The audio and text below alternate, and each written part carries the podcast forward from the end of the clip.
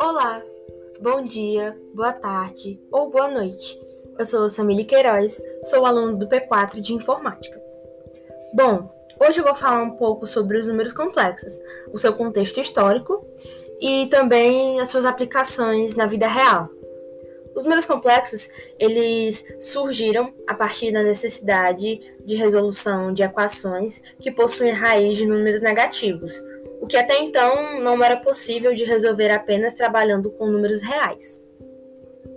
Os números complexos, eles podem ser representados de três formas, sendo elas a forma algébrica, que é dada por z igual a a mais bi, onde a é a forma real e b é a parte imaginária, parte real e parte imaginária.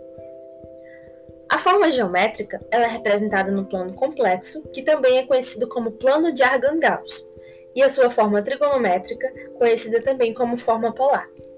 Dentro do, do conjunto dos números complexos, nós é, podemos observar que existem operações bem definidas, sendo elas adição, subtração, multiplicação, divisão e potenciação. Bom, eu não vou me estender muito nessa parte, e agora eu vou mais falar um pouco sobre o contexto histórico.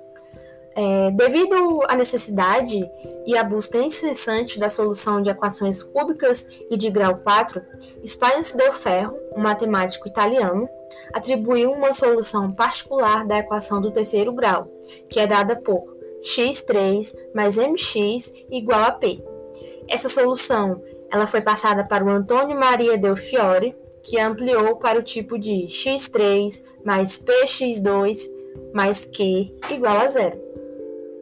Fiore acabou desafiando o jovem Nicolo Fontana, conhecido também como Tartaglia, que a resolveu.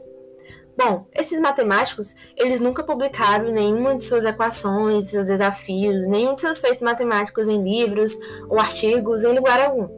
Na verdade, quem os publicou foi o Girolamo Cardano, que implorou para Tartaglia revelar a solução dessas equações. Ele não queria, mas eles acabaram firmando um trato e assim foi. Só que Tartaglia, na verdade, perdão, Cardano acabou não, não cumprindo o trato que, que eles tinham entrado lá em acordo.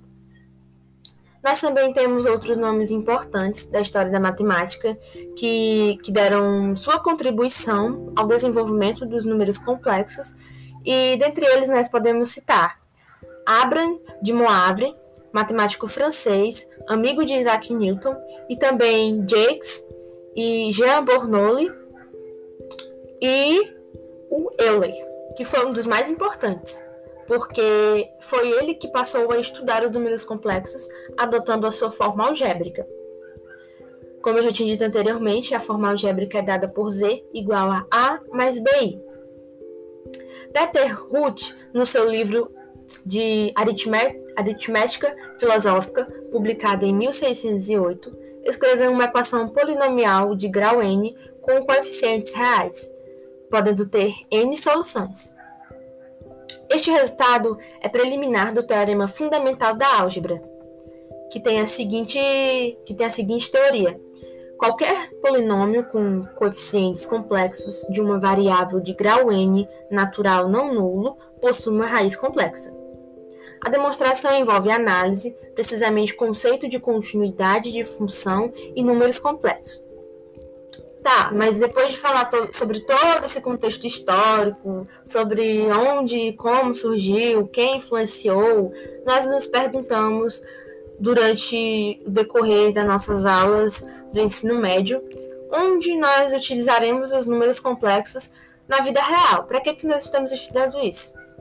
Bom, os números complexos, eles estão presentes na engenharia elétrica por meio de circuitos elétricos, na física, pelo eletromagnetismo e aí é onde nós podemos perceber que os números complexos são bem mais úteis do que nós pensamos, pois eles também estão presentes no estudo de fluxos de fluidos para o entendimento do comportamento aerodinâmico em automóveis e aeronaves e na mecânica quântica, no estudo das propriedades energéticas dos átomos e das moléculas.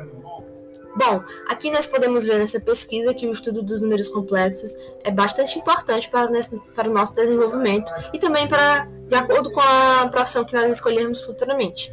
Bom, esse foi meu trabalho, espero que tenham gostado. Até a próxima. Obrigada!